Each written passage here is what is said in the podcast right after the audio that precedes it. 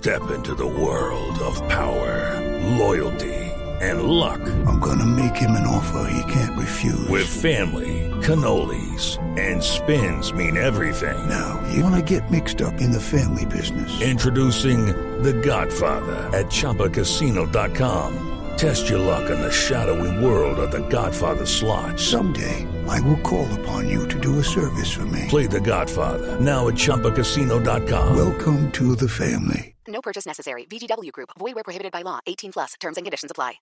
Gracias, Felipe. Estamos en comunicación con el general Oscar Gómez, que es el secretario de Seguridad en Bogotá, precisamente para hablar de estos temas. Del último es este de la 85 con séptima.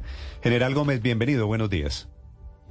Buenos días, Néstor. A usted y a su equipo de trabajo. Muchas gracias. General, ¿qué información tiene usted sobre el asesinato, ahora le dicen el caso de sicariato, este de ayer saliendo del Bodytech de la 85? Néstor, nosotros, junto con Policía y Fiscalía, se ha atendido de manera prioritaria estos últimos hechos que se han presentado en la ciudad, en atención a que tienen un, diferencial frente a otros hechos que, que se presentan normalmente frente al homicidio. Mire, en Bogotá, ¿qué hemos analizado? Eh, el 47% de los homicidios en Bogotá eh, son bajo la modalidad de sicariato. No es nuevo, es una, es una cifra que normalmente se maneja por parte de, de la policía y de las autoridades. Pero el 38% también es por intolerancia, donde hay... Pero, pero hay perdóneme, general, me repite, me repite la cifra de los casos de los homicidios, ¿cuántos son ahora modalidad sicario?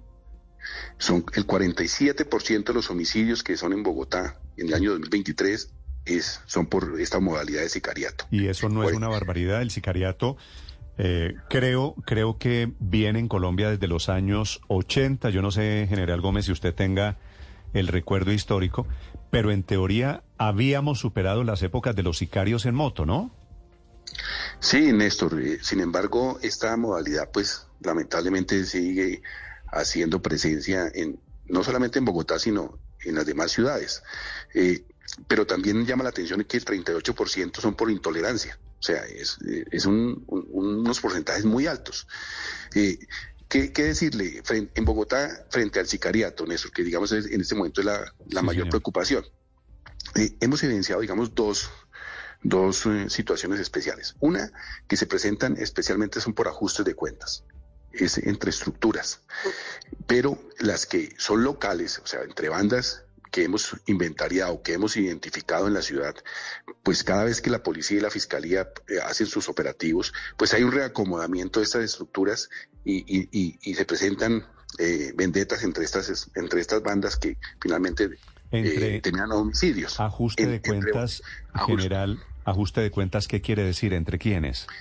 Entre, entre las estructuras delincuenciales de la ciudad. Pero ¿qué estructuras de la delincuentes? ciudad. ¿De, de qué estamos Eh, hablando aquí, general? Aquí, aquí, aquí hemos identificado eh, cerca de, para este año, priorizamos 200 estructuras que fueron inventariadas en la ciudad de Bogotá. De esas estructuras, la Policía Nacional y la Fiscalía vienen, han desarticulado en este año 95 bandas, con más de más de 17 mil capturas que lleva la Policía Nacional en lo corrido este año. Mm, Pero todas de, Eh, de- de estas bandas, general, cuando uno habla de bandas organizadas, ¿están relacionadas con el mundo del narcotráfico? están relacionadas con el mundo del narcotráfico, de la extorsión, del tráfico local de estupefacientes, del hurto. Eh, Y las- los las- casos, las- general, y en particular los casos de sicarios, los dos extranjeros de Corferias de hace tres días, el de ayer en la 85 con séptima, para decirlo claramente, ¿también es eh, ajuste de bandas de narcotráfico? Bueno, Néstor, ahí a- para allá iba.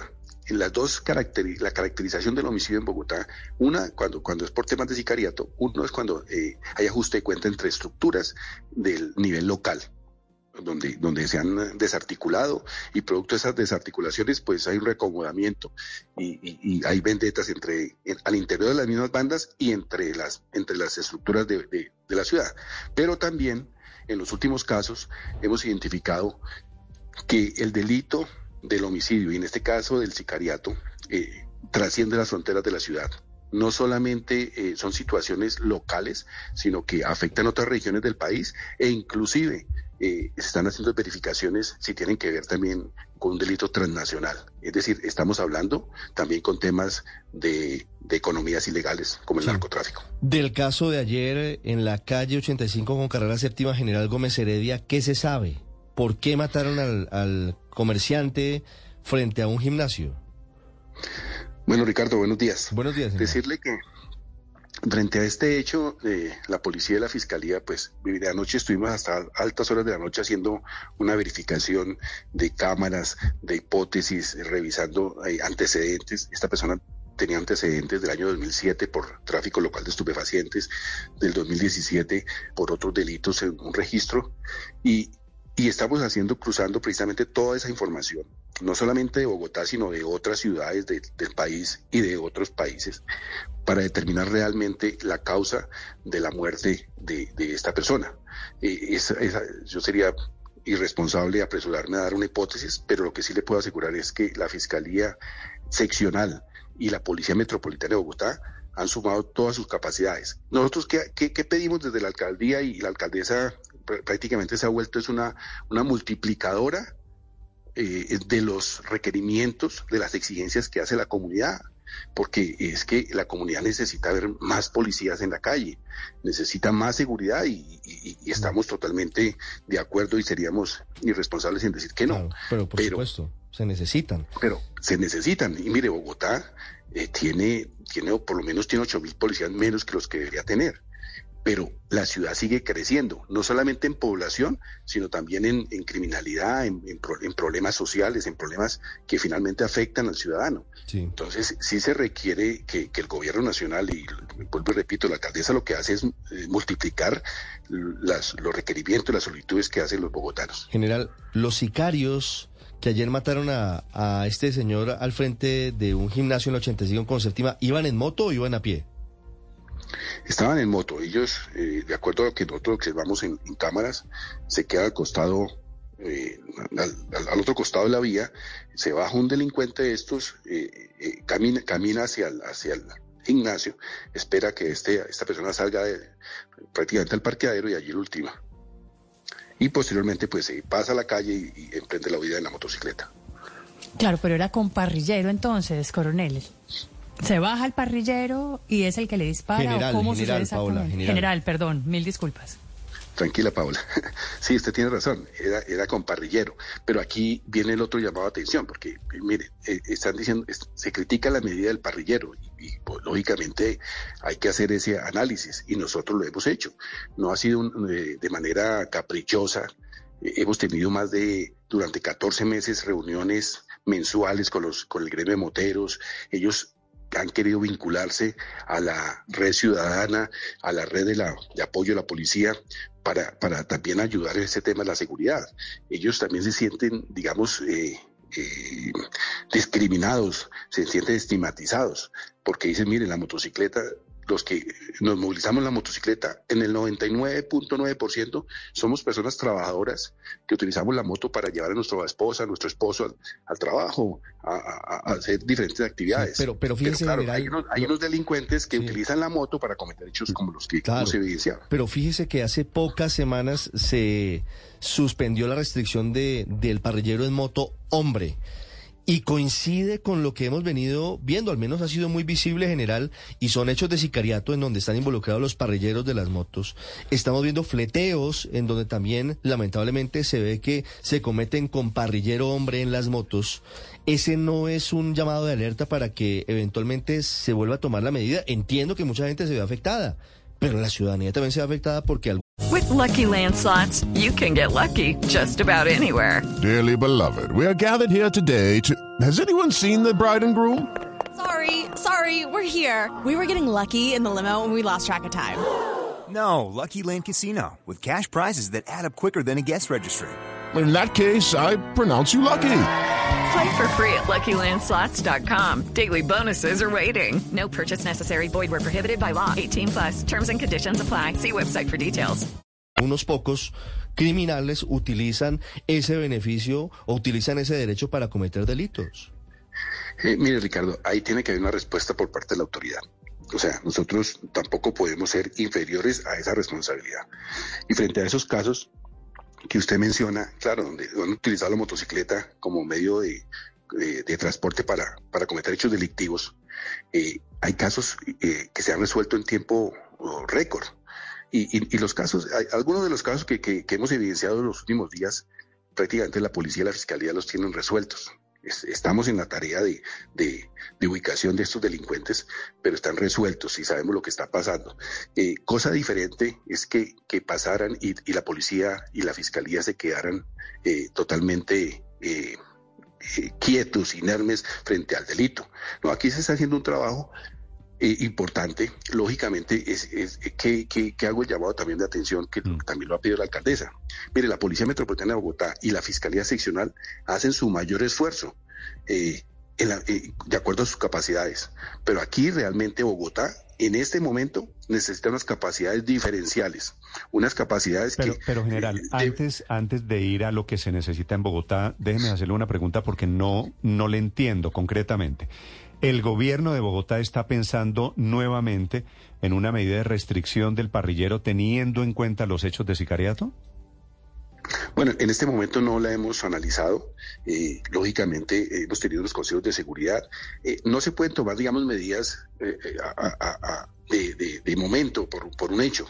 Se requiere hacer un análisis porque son muchas personas que se ven también eh, eh, damnificadas y, y no son medidas caprichosas, son medidas analizadas y bueno, y si habrá que tomarla, pues eh, eh, eh, tengan la seguridad que esta administración en temas de seguridad, como en todos los temas, pues siempre pone la cara y siempre está dispuesta a solucionar los problemas de los bogotanos.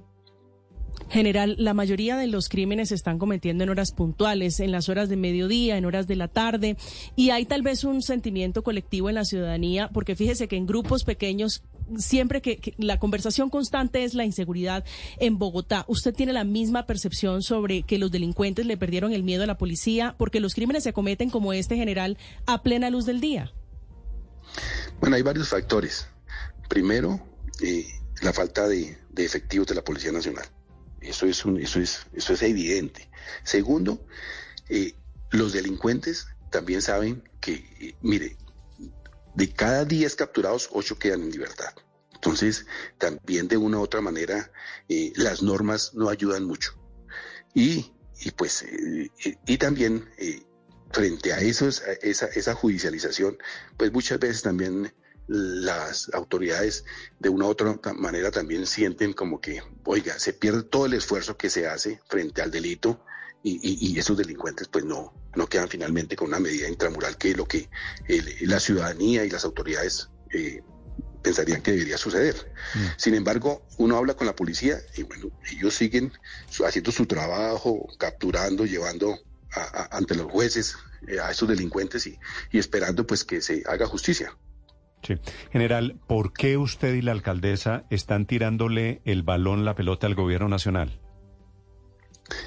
Porque no es tirando la pelota, Néstor, realmente nosotros asumimos la responsabilidad que nos corresponde. O sea, nosotros, vuelvo y repito, y aquí no solamente la administración, sino la institucionalidad. Aquí juega un papel importante la fiscalía, la policía, que están a, eh, a nivel del distrito, a nivel de, Bogotá. Y hacemos nuestro mayor esfuerzo, Néstor. O sea, que cada, ocho días hacemos consejos de seguridad extraordinarios, trabajamos día y noche re- revisando qué está pasando, qué medidas. No es que estamos cambiando estrategias, porque eso sí sería también irresponsable. Aquí el delito es, es cambiante y nosotros también debemos hacer un seguimiento y una evaluación. Pero, pero sí se requieren, eh, Néstor, unas capacidades diferenciales. En otras ocasiones, cuando se presentan, porque es que no es la primera vez que pasa en Bogotá y que hay momentos, digamos, difíciles en temas de seguridad, y más en un momento electoral, pues donde todo se muestra, todo se, se dice, pues lógicamente también se requiere un apoyo del gobierno nacional, porque el gobierno nacional es quien maneja, direcciona eh, la fuerza pública y aquí se requiere esas capacidades diferenciales de investigación, de inteligencia para enfrentar estos grupos que, que no solamente son estructuras aquí locales, sino que también eh, trascienden las fronteras de Bogotá. El reclamo es de policías. Usted dice tenemos eh, 800 policías menos, la alcaldesa dice un poco más, 1500. Esto se resuelve general si le devuelven esos policías a Bogotá, es decir, dejaremos de ver los casos de robo, de asesinatos en la ciudad, si devuelven esos policías a la ciudad. La, la- alcaldesa está haciendo un reclamo justo porque Bogotá invirtió en la formación de 1.500 policías en el año 2021.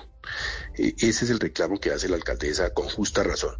Pero a Bogotá, en este momento, le faltarían mínimo 8.000 policías más para estar al límite de lo que debería tener una ciudad con las dimensiones de Bogotá, con eh, la población que tiene, con los problemas que tiene, porque lo repito, es que nos quedamos en el tiempo con el número de policías, inclusive vamos disminuyendo, pero la ciudad sigue creciendo, los problemas siguen creciendo.